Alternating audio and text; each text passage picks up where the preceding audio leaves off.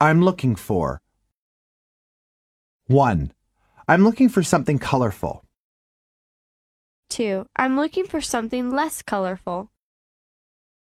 3. I'm looking for something cheaper.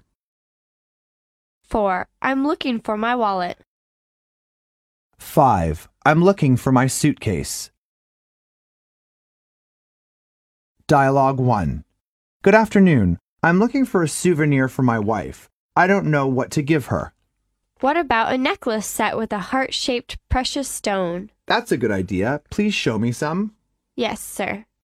You've got a good selection of them, haven't you? Yes, sir.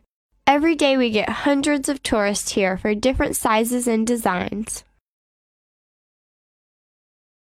Dialogue 2. I'm looking for a new secretary. Oh, yeah? What happened to your secretary? She got married and quit. Really? Yes. Don't you know anyone to recommend? Not at the moment, but I'll keep my eyes open for you. Thank you.